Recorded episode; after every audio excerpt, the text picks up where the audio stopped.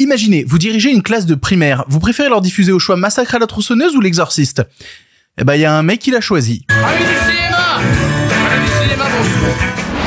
Tous et toutes et surtout à ceux et celles qui ne sont pas d'accord. Aujourd'hui dans le pire podcast cinéma, HBO Max débarque en France, mais est-ce vraiment une bonne idée pour le public?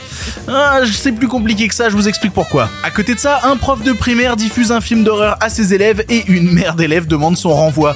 Qu'aurait-il pu diffuser à la place? Dans la version podcast, on fera un petit point box-office de la semaine sur ce qui marche ou non, et dans la version YouTube, un résumé des sorties de la semaine à ne pas rater en salle. Il y aura aussi la question du public, et j'ai enfin vu le règne animal, il faut absolument que je vous en parle. Et voilà, c'est le pire podcast cinéma, avec vous. Eh bien, ça ne va pas être dans la poche. Avant de commencer, merci à ceux et celles qui regardent l'émission sur YouTube ou qui l'écoutent dans sa version podcast, quelle que soit la version que vous choisissez, vous avez du contenu en exclu et surtout, ben, n'oubliez pas de vous abonner, de cliquer sur le bouton s'abonner, que ce soit sur les plateformes de podcast ou même directement sur YouTube afin de ne pas rater un épisode quand il sort. C'est important d'ailleurs pour ceux qui écoutent la version audio de s'abonner parce que ça permet de faire remonter le podcast par l'algorithme. Bref, abonnez-vous. Le pire podcast cinéma, c'est tous les lundis, mercredis et vendredis à 7h du matin pour suivre toute l'actualité du monde du cinéma. Et on commence tout de suite avec les sujets du jour. Respect et robustesse, Caius C+. Alors, les nouvelles sont bonnes? Ah, ils sont pas de la dernière marée, les nouvelles. Moi, je veux du féroce actualité. Petite question en préambule à vous poser à vous-même. À combien de plateformes de streaming êtes-vous abonné? Alors c'est pas une question que je pose dans le vent comme ça juste de manière random non. J'essaye de voir de manière un petit peu représentative euh, via le panel de tous les gens qui regardent ou écoutent l'émission à combien de plateformes de streaming on est abonné, mais abonné genre payant. Perso, j'ai fait le calcul euh, tout récemment, je suis abonné à Netflix, je suis abonné à Prime Video, je suis abonné à Disney+, et alors avant que j'en résilie certaines parce que euh, bah euh, l'argent que ça coûte, hein, tu connais, bah j'étais abonné aussi à Apple TV, à Mubi, à la Cinétech, ça commençait à faire un peu beaucoup. Et encore tout ça rassemblé ensemble, bah ça compte même pas le délire des options, parce que par exemple, si t'es abonné à Netflix, est-ce que t'es abonné à l'option à 10 balles qui te file que de la 1080p, ou est-ce que t'es abonné à la version à 18 balles qui te permet d'obtenir de la 4K. Si par exemple t'es abonné à Prime Video, est-ce que tu t'es abonné juste pour regarder euh, LOL qui ressort ou est-ce que t'as pris aussi le Pass Warner à 10 euros qui te permet d'avoir les séries HBO Et ben en parlant du Pass Warner, vous pourrez bientôt vous désabonner du Pass Warner de Prime Video. De toute manière, vous n'aurez pas le choix de vous désabonner puisqu'il sera supprimé puisque ça y est, la plateforme de Warner arrive en France et ça va coûter encore de l'argent. Parce que les séries HBO dans le monde du streaming, ça a toujours été le nerf de la guerre, ça a toujours été un gros produit d'appel pour les plateformes qui les récupéraient. On peut se rappeler d'OCS, OCS qui, quand il y avait par exemple les diffusions de Game of Thrones, utilisait HBO et le contenu de Game of Thrones pour dire venez sur notre plateforme, on vous diffuse l'épisode de Game of Thrones en direct pendant cette diffusion américaine. En plus, on vous diffuse en direct même la version qui est déjà doublée en VF. Puis après, ça a été récupéré sur Prime Video, pile au moment de la sortie de la série The Last of Us. Et là, du coup, bah, c'était un nouveau truc de, eh, venez chez Prime, regardez, on a The Last of Us. Parce que le catalogue HBO, il est beaucoup plus riche que ça, ne serait-ce qu'en termes de séries, c'est pas juste Game of Thrones ou The Last of Us, c'est aussi euh, White Lotus, euh, Succession, et même toutes les séries passées du, catalogue HBO, qui est disponible donc, comme je disais, avec le Pass Warner sur Prime Video à 10 balles par mois. Mais hors de l'Europe, le contenu HBO, il est pas sur des plateformes comme ça. Il est sur une plateforme centralisée qui s'appelle HBO Max, et dont on a déjà eu l'occasion de parler à plusieurs reprises sur cette chaîne. Parce que HBO Max, pendant la période du Covid, c'est la plateforme où Warner foutait ses films en même temps en sortie salle et en même temps sur sa plateforme, ce qui a tué le potentiel de plein de films en salle, ce qui était une bonne grosse décision de con. Ils en sont vite revenus de ce truc-là de sortie simultanée. Et c'est aussi sur HBO Max par exemple qui est sorti le Zack Snyder Justice League, un truc dont beaucoup de gens ont parlé à un moment et qui a servi aussi de gros produit d'appel pour HBO Max pour dire eh venez chez nous, on a le cut entier de Justice League. Eh bien ce lundi a été annoncé au MIPCOM, le marché de l'audiovisuel pour les professionnels se déroulant à Cannes, que HBO Max allait bientôt débarquer en Europe. Le service va d'abord se lancer dans 22 pays en Europe au printemps, que ce soit par exemple l'Espagne ou euh, les Pays-Bas, puis à l'été, il débarquera en France et aussi en Belgique. D'après l'article de Born to Watch où j'ai récupéré les infos, euh, le choix de l'été est assez logique parce qu'en fait, dans le catalogue HBO Max, il y a la chaîne Eurosport qui va diffuser cet été les épreuves des Jeux Olympiques. Du coup, débarquer à ce moment-là, bah c'est malin. T'as envie de suivre les Jeux Olympiques, tu t'abonnes à HBO Max. Anecdote d'ailleurs, HBO Max n'est pas disponible au Canada. Non, euh, sur le territoire canadien, bien que ce soit un territoire du continent américain. Non, HBO Max n'est pas là et le contenu HBO se trouve sur une autre plateforme qui s'appelle Crave. Voilà. Comme je disais donc, ça veut dire la fin du pass Warner d'Amazon. Parce que de toute manière, le contrat qu'il y ait Warner et Amazon, il se terminait en décembre 2024 Autant dire que la transition va se faire assez rapidement. HBO Max, bien entendu, n'est pas composé de toute manière que des séries HBO. Ils ont aussi énormément de contenu, que ce soit des films originaux et exclusifs, des séries qui sont jamais sorties même sur d'autres plateformes, puis même des films qu'ils ont récupérés ailleurs. Après, il faut voir s'ils peuvent arriver en France avec tous les films qu'ils ont aux États-Unis, parce qu'il y a des contrats de droits qui ont été repris par d'autres plateformes, et c'est un merdier. Voilà, je pense qu'on peut s'arrêter. C'est un merdier. Si on veut sortir des plateformes de nerds du cinéma dont je fais partie, hein, je vous parlais voilà par exemple de la Cinétech, etc. À combien de plateformes de streaming grand public on est rendu d'ici fin 2024 Netflix, Prime Video, Disney+, Paramount+, oui parce qu'on l'oublie aussi, hein, mais il y a Paramount+, euh, HBO Max, MyCanal, Apple TV aussi, parce qu'on oublie tout le temps le petit canard boiteux, mais ils ont du très beau contenu aussi sur Apple TV. Et je pourrais même citer en plus par-dessus des trucs comme OCS, comme Filmo TV, peut-être que je deviens trop spécifique concernant celle-là. Je sais pas trop dans quoi je m'embarque avec cette réflexion, euh, mais j'ai envie de rebondir, Boing, sur euh, une des commentaires que j'ai eu sur la précédente émission qui me disait euh, Oui, Victor, tu défends tout le temps le marché du physique, le DVD et tout, mais l'avenir, c'est le streaming. » Et oui, visiblement, d'après le constat pur du marché, la SVOD semble être l'avenir de la consommation de films et de séries. Mais à quel prix? En cumulant tous les services principaux que j'ai cités, hein, on arrive environ à une fourchette, alors une fourchette un peu large, entre 60 et 100 euros par mois. Qui dépense 100 balles par mois dans des abonnements à des plateformes en ligne? Et question plus large d'ailleurs, à ce prix-là de 100 euros par mois, combien de films vous regardez sur la plateforme en question. Non, parce que je sais que euh, beaucoup de gens se foutent toujours de ma gueule quand je parle des prix du cinéma et que je rappelle les cartes illimitées à 20 balles par mois. Une carte illimitée à 20 balles par mois me semble plus rentable que tous ces abonnements cumulés. Alors attention, c'est important qu'il y ait une telle diversité dans les plateformes de SVOD. C'est même primordial parce que ça permet de la concurrence, ça permet d'ajuster les prix, ça permet d'éviter un trust en termes de droits d'exploitation. C'est mieux pour l'industrie, mais pour le public, quel merdier fini. Qui a l'argent pour s'abonner à tout ça en fait? Ça qui a l'argent pour tout ça? Autre point positif quand même à cette diversité, c'est qu'aujourd'hui, l'offre légale n'a jamais été aussi puissante. Je veux dire 80% du temps, si vous recherchez un film, vous allez avoir une plateforme de SVOD avec un abonnement qui va vous permettre de regarder le film en question. Et il y a quelques années, c'était pas le cas. Mais la question qui se pose en fait, c'est si vous êtes déjà abonné à disons à les trois services différents, c'est quoi le déclic qui vous pousse soudainement à vous abonner à un quatrième service J'ai pas la réponse, hein. je, pose la question. Quand t'as tes habitudes déjà sur trois services différents, et trois services c'est déjà beaucoup, qu'est-ce qui te pousse à dire, tiens, ça y est, je vais m'abonner à ce quatrième-là, je vais euh, rajouter 15 euros de plus par mois dans celui-ci Je veux dire, est-ce qu'au bout d'un moment, la surmultiplication des plateformes n'a pas une limite qui correspond à la taille du porte-monnaie de ses spectateurs. Après, HBO Max, quand ils vont débarquer en France, ils vont devoir faire leurs preuves. Alors, ils ont déjà, comme je disais, les séries HBO qui vont bien les aider à rameuter du public. Notamment parce qu'en 2024, c'est aussi la sortie de la nouvelle saison de House of the Dragon. Ils vont pas mal euh, mettre le focus là-dessus pour attirer des gens. Mais ce qui a terminé aussi d'asseoir des plateformes comme Netflix sur le territoire français, c'est le contenu original national qu'ils ont créé, le contenu qu'ils ont créé en France. Et pour l'instant, HBO Max, on sait qu'il y a des projets dans les tuyaux, mais tout ce qu'on sait est un peu maigre. Parce que d'après les infos que j'ai vu passer, euh, alors ils développent actuellement une série télé française qui s'appelle La mythomane du Bataclan avec Laure Calamy sur une personne en fait qui se fait passer pour une victime des attentats de 2015 et qui va même devenir membre d'une association de victimes. C'est un sujet fort, lourd, avec une comédienne qui est plutôt reconnaissable dans le paysage français, mais est-ce que ça va suffire? Ça, Jeux Olympiques, HBO, ça peut suffire, ça peut suffire à convaincre. En fait, m'interroge juste sur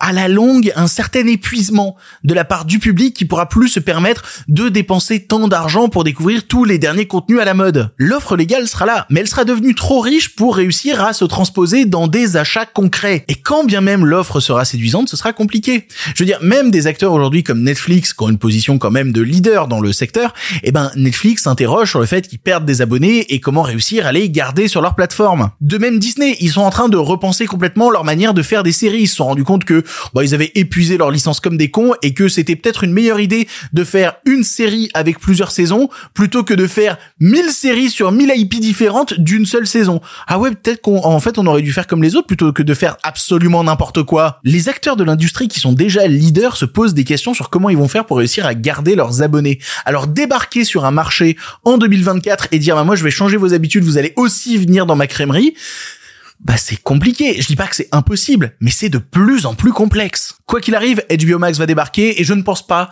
qu'un groupe comme Warner se lance là-dedans sans avoir une petite idée derrière la tête de comment se vendre. Mais j'aimerais bien obtenir des chiffres concrets par exemple sur l'arrivée de Paramount Plus en France parce que de loin, alors, je regarde ça de ma petite lunette, hein, je connais personne qui est abonné à Paramount Plus. Voilà. Bref, réponse à l'été 2024 pour savoir si l'offre française est assez séduisante ou, ou pas. Ou peut-être pas. Allez, on va partir d'un fait divers rigolo. Euh, je peux pas dire rigolo. Euh, alors, on va partir d'un fait divers incongru. Si je dis rigolo, je vais me faire taper dessus. On va partir d'un fait divers incongru et on va essayer d'en tirer un peu de positif. Il y a un prof qui a diffusé un film d'horreur à des gamins de 9 ans. Voilà, simple, basique, début de l'histoire. voilà. Ça s'est passé à Miami, en Floride, parce qu'il y a jamais rien de bien qui sort de l'état de Floride. Un prof de maths voulait diffuser un film à ses élèves, ce qui arrive assez régulièrement hein, que des profs diffusent des films. Moi, je sais que gamin dans mon école, le film qui a été le plus diffusé, c'était Rasta Rocket. Combien de fois j'ai vu Rasta Rocket à l'école? Bref, le prof a dit aux gamins, qu'est-ce que vous voulez regarder? Sûrement sur une plateforme, parce qu'il y avait un choix. Et les gamins ont sélectionné le film Winnie the Pooh, Blood and Honey. Si vous avez pas vu ce film, en gros, la licence Winnie l'ourson est tombée dans le domaine public et des gens se sont dit, bah, on va reprendre la licence Winnie l'ourson et faire notre truc à notre sauce. En l'occurrence, un film d'horreur Winnie l'ourson. Le pitch, c'est euh, Jean-Christophe qui, ben, euh, en grandissant, a laissé Winnie l'ourson et ses copains euh, tout seuls. Et puis, quand il revient des années plus tard en étant adulte, il se rend compte que, ben, vu qu'ils étaient tout seuls, ils ont complètement pété un câble et qu'ils ont commencé à s'entretuer, à se manger. Et résultat, il reste plus que Winnie et Porcinet qui veulent manger et tuer des gens. L'idée est super con, le film l'est tout autant, et alors personnellement, je l'ai vu, et c'est un des pires longs métrages que j'ai vu en 2023. Vraiment, sur le papier, même moi, ça me faisait marrer, je me disais, putain, ça peut être super con, ça peut être super drôle, c'est juste nul. C'est juste vraiment raté comme film. Parce que je sais, hein, je vais parler du film, des gens vont se dire, oh putain, il faut trop qu'on voit le film d'horreur Winnie l'ourson. Vous donnez pas la peine, vous allez perdre une heure et demie, c'est vraiment juste un mauvais film chiant. Bref, pour en revenir à notre histoire, les gamins ont choisi un film à regarder, il y a marqué Winnie l'ourson sur la jaquette, ils se sont dit, oh, ça a l'air sympa, et boum, ils se sont retrouvés devant un film d'horreur. Et alors là, pour ce qui va suivre, bon, ça va prendre un peu avec des pincettes parce que ce qui suit a été rapporté par la mère d'un des élèves en colère, et disons que, bon, alors j'ai du mal à croire que tout est vrai, vu à quel point ce qu'elle raconte est absurde, mais d'un autre côté, les mères de familles en colère aux États-Unis me font toujours un peu rigoler. Je, je, regarde tellement de vidéos de Karen sur TikTok, je suis épuisé par ce genre de contenu. En gros, il semblerait que les élèves, se rendant compte que ce n'était pas un dessin animé, ont commencé à dire au prof d'arrêter le film. Je, je la cite, hein. Euh, il a pas arrêté le film, bien que les enfants lui disaient arrêtez le film, on veut pas regarder ça. En fait, je trouve ça absurde parce que j'ai du mal à imaginer le prof assis à côté des élèves qui se dit si si, vous avez quoi, 9-10 ans, regardez euh, Jean-Christophe qui se fait couper la tête par Winnie l'ourson. La mère de famille a dit d'ailleurs que le film avait été diffusé pendant 20 à 30 minutes.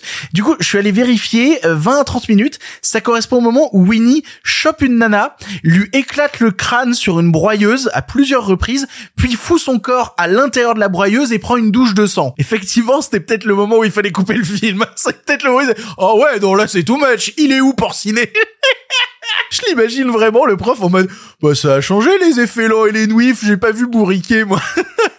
Et vraiment, je le répète, hein, j'ai décrit une scène qui a l'air fun, elle est juste nulle. Vraiment, la scène est juste vraiment nulle à chier. Ne regardez pas ce film, ça ne sert à rien. Bref, derrière cette histoire d'enfants visiblement traumatisés par le film, il y a une question que je me suis posée après l'avoir lu, c'est mais alors, quel film d'horreur on peut montrer à des gamins de 9-10 ans? Du coup, en ce doux mois d'Halloween, ça colle à la thématique, je me suis dit que j'allais vous conseiller quelques films si jamais vous êtes parents à montrer à vos enfants de moins de 10 ans en mode bah tiens, ça c'est peut-être des films qui vont leur faire découvrir un certain univers horrifique, fantastique, un petit goût justement de l'étrange, sans forcément risquer de les traumatiser avec Winnie et sa broyeuse quoi. C'est peut-être un petit peu too much. Voilà. Ah et bien entendu, chaque parent montre ce qu'il veut à ses gamins, vraiment chacun a une sensibilité différente et veut pas montrer telle ou telle chose, bien sûr, je colle juste en fait les commentaires que je vais me taper de gens qui vont essayer de flexer de manière nulle en mode eh ben moi quand j'avais 7 ans, j'avais déjà vu Saut 29. Bah c'est super Ted Bundy, ça nous intéresse pas. Vraiment laisse-nous tranquille. Quel que soit l'âge, ça m'a toujours saoulé les gens qui flexent en mode bah moi à 5 ans, j'avais déjà vu tel film horrible. Mais c'est super. Ouais, bah moi non parce que ça me faisait peur. Voilà. Anecdote d'ailleurs là-dessus, je me rappelle d'un voyage scolaire, je devais avoir quoi 14-15 ans et euh, ils voulaient diffuser un film dans le bus et moi je venais d'acheter des DVD pendant le voyage. Ils disent bah Victor tu veux pas filer un de tes DVD qu'on le diffuse dans le bus devant les 50 élèves dans le bus? Ils ont pris mon DVD de Saut 5. ils ont laissé le film 15 minutes. Ça, a duré 15 minutes. Mais alors, c'était 15 minutes drôle. Hein. C'était vraiment marrant. Alors attention, hein, la liste que j'ai fait, euh, je l'ai fait alors que j'ai pas de gamin. J'essaie juste d'imaginer, en fait, ce qui pourrait être sympathique.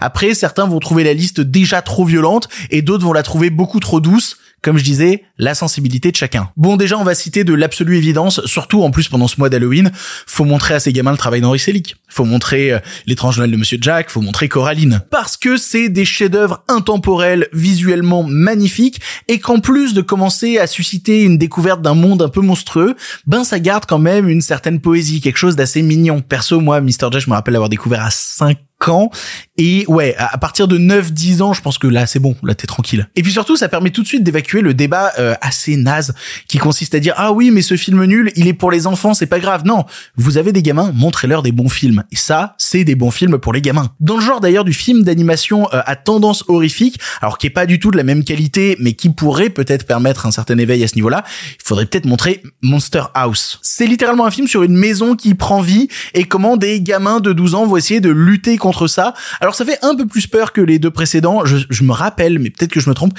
que le film avait deux trois jumpscares. Ça secoue peut-être un petit peu plus, mais je ne pense pas que ce soit particulièrement choquant. Ça reste quand même encore une fois un éveil à un certain cinéma horrifique. Ah et dernier film d'animation, alors là qui est pas du tout dans le même genre du cinéma d'horreur, mais qui plonge aussi dans des designs un peu particuliers, dans un certain éveil au fantastique.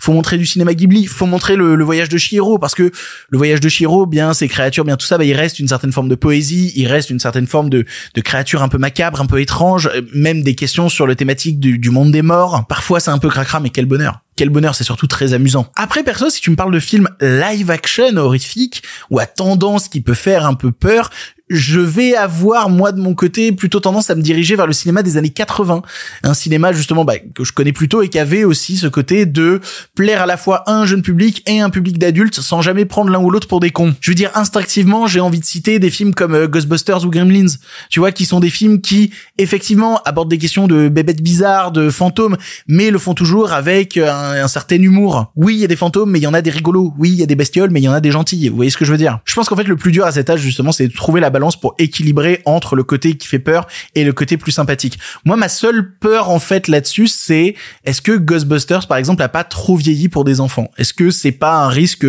qui regarde ça en disant mais j'en ai absolument rien à foutre de ton film? Pitié, faites que ce soit pas le cas. C'est trop bien Ghostbusters. Pitié. Parce que dans la même veine et toujours dans le côté un peu marrant horrifique, il faut se diriger vers la fin des années 80 et il faut montrer des films comme euh, Beetlejuice ou euh, La famille Adams qui là aussi essaye d'équilibrer la balance entre trucs qui font un peu peur et euh, côté un peu plus comique. Après c'est vrai que ouais, le monde des morts de Beetlejuice par exemple, dans certains designs, ça peut être un peu effrayant et déstabilisant. Mais ça reste quand même très accessible et puis ça permet quand même de jouer et d'ouvrir la conversation sur des questions comme le monde des morts, tout ce genre de trucs, ça permet quand même d'être intéressant. En vrai, j'avais très envie surtout de faire toute cette liste de recos pour aborder un film. Si vous regardez d'ailleurs la version YouTube, il y a un truc dans le décor là-haut qui est en fait une boîte de jeux tirée de ce film-là.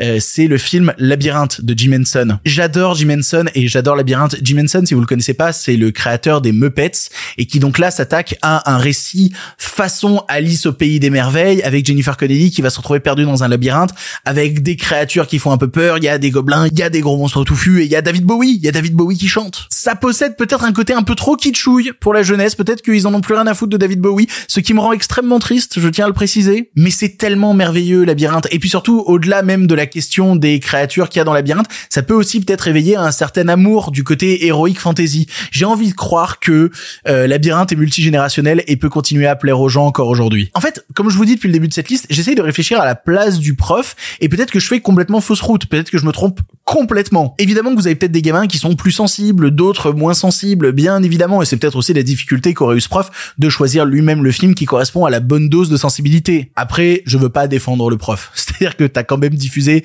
Winnie the Pooh, Blood and Honey, du miel et du sang. Franchement, tu devais te douter d'un truc. En fait, le truc sur lequel j'ai vraiment pas envie de défendre le prof, c'est sur le fait que tu leur as diffusé un film de merde.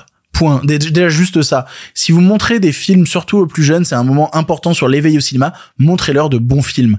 Et donc, même s'il dit, ouais, j'ai déjà vu Saw 36, Winnie the Pooh, euh, Blood and Honey n'a pas sa place dans ce, cette diffusion. C'est juste de la merde. Montrez des bons films à vos gamins. Et joyeux Halloween à eux. Joyeux Halloween à vous. Hey, si tu entends ça, c'est que tu es dans la partie podcast de l'émission. En effet, dans la version YouTube, on est en train de parler des sorties cinéma de la semaine qu'il ne faut pas rater. Et nous, de notre côté, on va se faire un petit résumé du box-office de la semaine. Qu'est-ce qui marche, qu'est-ce qui marche pas et qu'est-ce qui surprend? Déjà, on va parler des sorties de la semaine dernière et notamment du règne animal dont je vous donnerai mon avis en fin d'émission. Le règne animal, au bout de sa deuxième semaine, vient de dépasser les 400 000 entrées.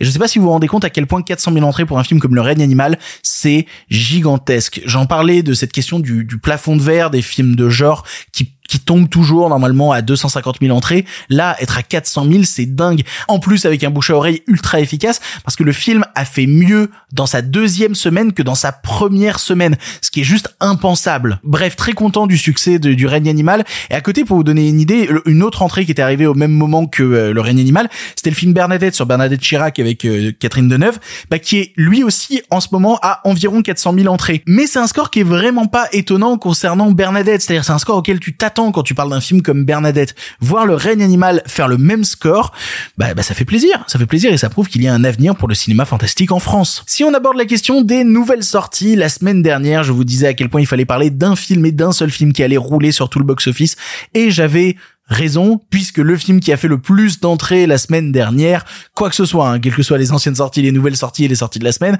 le film qui a fait le plus d'entrées, c'est le film de la patte patrouille. Bien évidemment, sorti sur 667 copies, le film a cumulé plus de 650 000 entrées en salle et va se diriger gentiment vers son million d'entrées que tout le monde attendait. Je veux dire, il n'y a pas beaucoup de surprises sur le fait que la patte patrouille roule sur tout le monde. À côté de ça, l'exorciste dévotion, le dernier film de l'exorciste dont je vous ai dit beaucoup de mal dans une précédente émission, a atteint les 231 000 entrées sur 332 copies.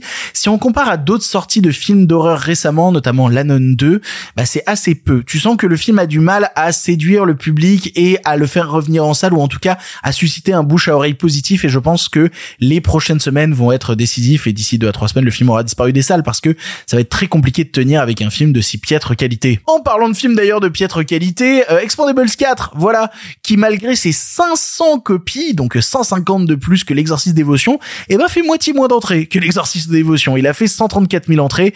C'est la fin, hein. c'est officiel, ça n'intéresse plus. Et si on veut rester d'ailleurs sur les gros crashs, on parle du règne animal, c'est super, mais il faut parler du film Le Consentement avec Jean-Paul Rouve qui interprète euh, Gabriel Matzneff. Et eh ben le film est en train de bider, mais de bider sévère, alors qu'on a vu Jean-Paul Rouve faire le défilé de tous les plateaux télé pour venir défendre le film, mais il a fait 45 000 entrées sur 200 copies, c'est un désastre. C'est un désastre. Dernière petite précision sur le box-office français parce que ça fait toujours plaisir. Euh, Anatomie d'une chute, oui, il en est à 8 semaines de diffusion. Le film est encore présent dans plus de 200 salles et il vient de dépasser le million 2 d'entrées. Encore une fois, une palme d'or qui fonctionne extrêmement bien et ça fait plaisir. Si on veut se diriger maintenant du côté des États-Unis, il y a un passage immanquable parce que les grosses sorties en fait sont pas très présentes aux États-Unis en ce moment, mais il y a un truc qui a roulé sur tout le monde, c'est évidemment le film du concert de Taylor Swift Eras Tour qui a rapporté 97 millions au box-office pour seulement quelques séances. C'est un coup extraordinaire qu'a fait la chanteuse.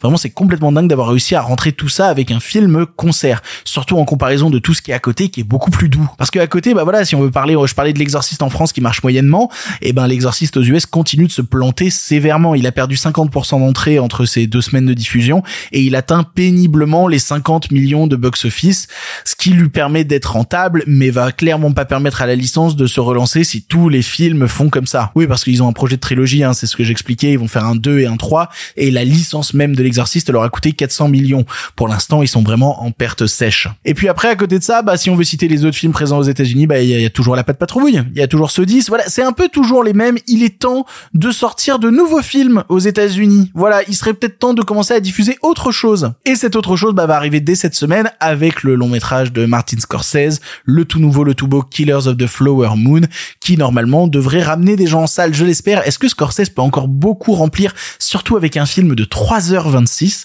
Eh bien, réponse dans le podcast la semaine prochaine. Les nouvelles n'étaient pas très fraîches, en effet. Allez, il est l'heure de la question du public. Vous le savez, à chaque émission, je poste une story sur Instagram. Suivez-moi sur le compte Instagram. Le, le concours euh, est presque terminé. On vient de faire passer le, le, le troisième tour, bientôt le quatrième. Et il y en aura que cinq, donc euh, vite, dépêchez-vous. Venez me suivre sur Instagram pour euh, pouvoir suivre ce truc-là. Bref, je poste une story, je vous dis, eh, venez poser des questions sur le cinéma et vous pouvez. Et aujourd'hui, la question nous vient de Léa Bourdet qui demande des recos de films à voir au festival Cinémania.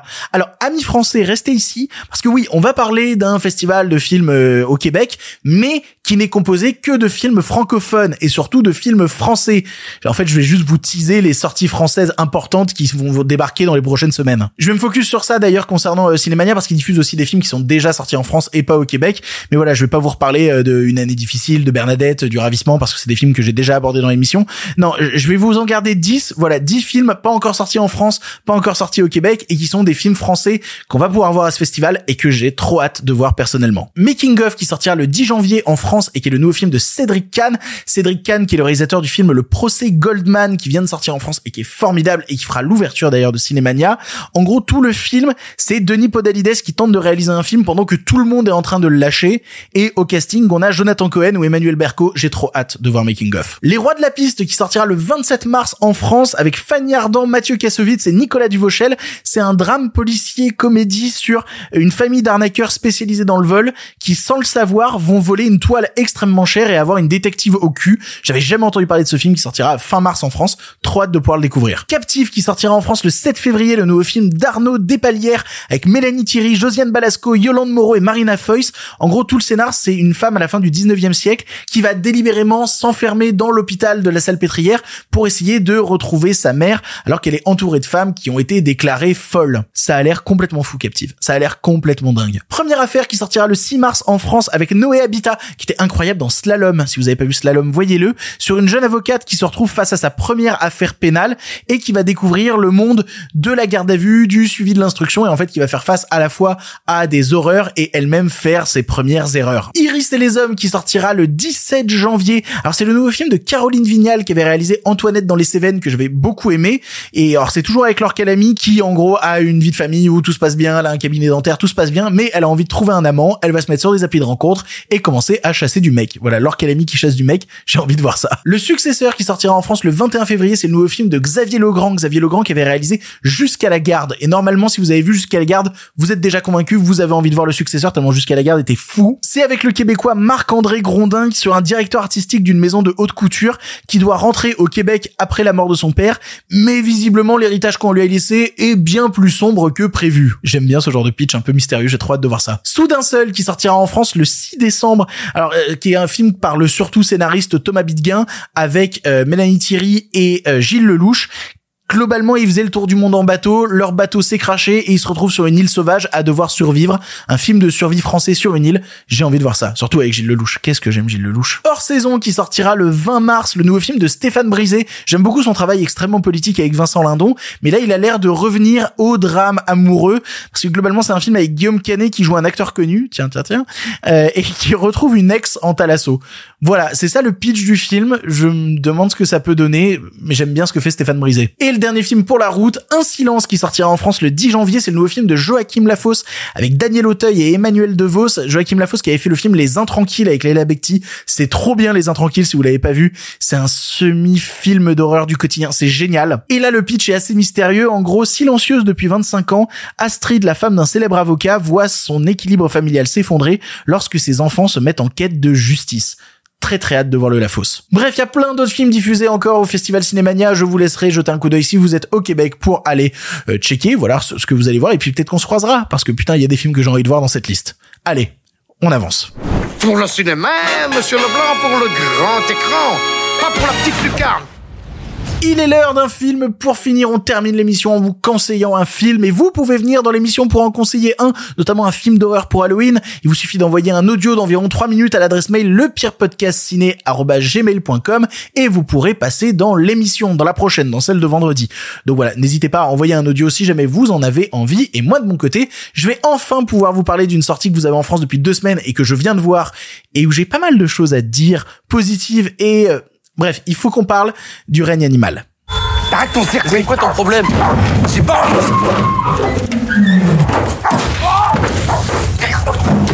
Bon, si vous suivez le contenu de la chaîne, vous savez que j'ai toujours ardemment défendu le cinéma de genre français. C'est des propositions qui m'intéressent. Et là, on me dit, tiens, il y a un film français de genre avec des mutants qui dépasse les 400 000 entrées en salle. Moi, je me retrouve dans un truc de, j'ai envie de voir ça, en fait. Ça m'intéresse. Qu'est-ce qui vaut ce film? Et sans surprise, j'ai adoré Le règne animal pour plein de raisons que je m'en vais vous exposer, mais il y a un truc qui me chiffonne dans le film. Il y a un truc qui me pose problème et qui m'empêche de trouver le film aussi exceptionnel qu'il devrait l'être. Partons sur l'évidence, voilà le premier truc qu'on relève dans le film, évidemment, les FX sont incroyables. Voilà, le travail des effets spéciaux du film est complètement fou, et faire intervenir de l'artisanat français, du talent français dans le travail des effets spéciaux montre à quel point on a des talents français là-dedans. C'est trop bien le travail des effets spéciaux du règne animal. Parce que c'est pas juste une manière de foutre des FX, c'est une manière aussi de penser le cadre, de penser la réalisation pour réussir à les intégrer de la plus belle des manières, pour pas faire n'importe quoi avec le travail des effets spéciaux. Et à ce niveau-là, le réalisateur et son film démontrent une véritable ambition stylistique et une véritable maîtrise surtout de la pure technique de l'image. Parce que s'il sait amener techniquement de la meilleure des manières les effets spéciaux, il sait aussi comment l'amener de bonne manière narrativement. C'est-à-dire dès la première scène, il y a un truc très frontal. Il y a un homme oiseau qui s'échappe d'un bus, c'est la première scène du film. Tu fais waouh, c'est brutal, ça peut déstabiliser le public justement tout de suite qu'on lui mette un film français avec un homme oiseau, ça peut être choquant, mais c'est une volonté pour te montrer à quel point c'est inscrit dans une certaine normalité pour les personnages, même quand c'est violent, même quand c'est brutal. Mais il sait que après ce premier choc, il faut quand même qu'il prenne le spectateur par la main et qu'il y aille petit à petit. C'est pour ça que dans son cadre, il utilise le flou pour suggérer justement le mutant. Il utilise le gros plan pour commencer à montrer des détails un peu plus profondément. Il joue en fait sur les plans pour essayer d'habituer l'œil du spectateur français qui ne comprendrait pas cette décharge d'effets spéciaux dans un film franco-français.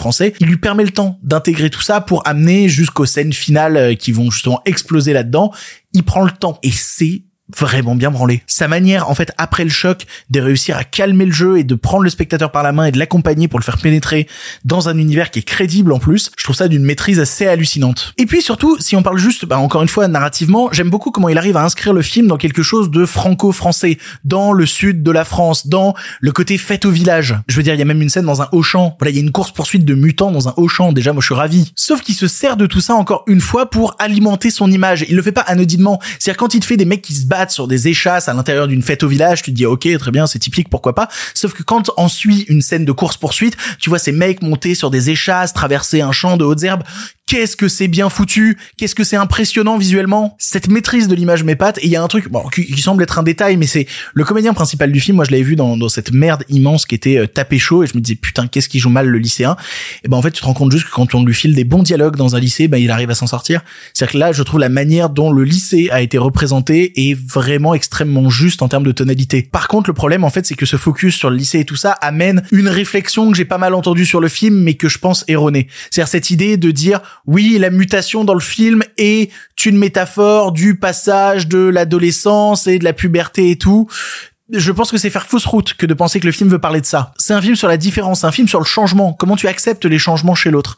Et donc oui, évidemment, vu que tu prends un protagoniste principal qui est un adolescent en pleine puberté, ben oui, tu vas aborder ces questions-là, mais elles sont pour moi pas principal. L'important c'est le changement et on le voit notamment avec tout ce qui se passe avec la mer parce que le but au final c'est d'aborder la porosité des rapports qu'il y a entre l'humain et l'animal, comment les deux peuvent se rassembler et comment aussi ils peuvent ne pas arriver à se comprendre. Et là en fait quand on va commencer à parler des bestioles du film, c'est le moment où on va atteindre ma limite en fait. Parce que si on reste juste sur le plan humain, le film me fait chialer. Vraiment, il y a une scène avec du Pierre Bachelet qui est je pense une des plus belles scènes de cinéma de 2023. Vraiment, c'est une des plus belles scènes tout cinéma confondu de l'année et j'ai pleuré toutes les larmes de mon corps sur cette scène. Et pareil encore une fois concernant les humains, le personnage d'Adèle Exarchopoulos, je le trouve plutôt bien placé dans le film parce qu'il vient apporter des thématiques comme la question de l'impossibilité du deuil, comment est-ce que tu arrives à forger une relation quand toi-même tu es encore troublé? Et ça va de pair en fait avec la thématique des bestioles parce que si déjà t'arrives pas à t'exprimer convenablement entre humains, si t'arrives pas à te faire comprendre entre humains, comment tu veux te faire comprendre avec des bestioles qui ne parlent même plus ta langue Et pour ça, bah d'ailleurs, euh, bravo Romain Duris. Putain, un des plus beaux rôles de Romain Duris depuis extrêmement longtemps. Et du coup, ça va fonctionner parce que avec le personnage de Duris, on va avoir ce rapport du père et du fils, un rapport conflictuel et toute l'émotion que ça va me susciter. Et je vais pleurer beaucoup quand ça les concerne eux. Mais dès que ça concerne les mutants, j'ai plus d'émotion. Et là, ça me pose un problème. Ma limite avec le film, en fait, c'est que tu sens que les mutants ne sont pas qu'une question de contexte dans le film. Le but, c'est quand même à travers eux de raconter des choses. Le problème, c'est que dès qu'il se passe des événements avec les mutants qui sont censés m'émouvoir, et notamment, je parle de beaucoup de choses qui se passent dans la dernière partie du film que je vais évidemment pas révéler ici, ben en fait, je pleure pas. C'est bizarre comme l'émotion n'arrive pas à me toucher quand soudainement les mutants sont mis en scène. Et pour moi, j'ai plutôt tendance à l'attribuer à un échec du film à ce niveau. Parce que si jamais tu abordes la question mutante et tout ce bordel-là, t'es obligé à un moment de pousser dans ton travail de l'écriture le rapport d'identification à mort. Peut-être par des effets un peu cheesy, peut-être, je sais pas, mais en tout cas d'aller chercher le spectateur pour lui susciter l'émotion. Si t'arrives à la susciter que aux humains et pas aux créatures, c'est que pour moi, il y a un manquement. Parce que sur les humains, tu le fais magnifiquement bien et ça fonctionne très bien. Il y a aucun problème niveau émotion concernant les personnages humains. Mais je suis embêté que dès ce qui se passe avec les mutants, bah en fait je me retrouve dans un truc de ok mais c'est quoi la suite pour les humains? Pour moi, il y a un raté là-dessus. Le curseur de l'émotion a été trop poussé d'un côté pour réussir à revenir de l'autre. Malgré ce défaut, je trouve le film super. Vraiment, je, ne condamne pas le film là-dessus. C'est pour moi un manquement d'écriture à un moment, peut-être une scène ou deux, qui aurait permis d'apporter ça et que malheureusement j'ai pas. Mais malgré tout, voyez le règne animal si vous l'avez pas vu. C'est super et je suis ravi qu'un film comme celui-là fasse autant d'entrées. C'est même un putain de miracle que le règne animal fasse beaucoup d'entrées. Soutenez le cinéma de genre français. Soutenez les mutants. Allez voir le règne animal. Le bouche à oreille fonctionne et c'est tant mieux parce que le film le vaut. C'est trop bien le règne animal.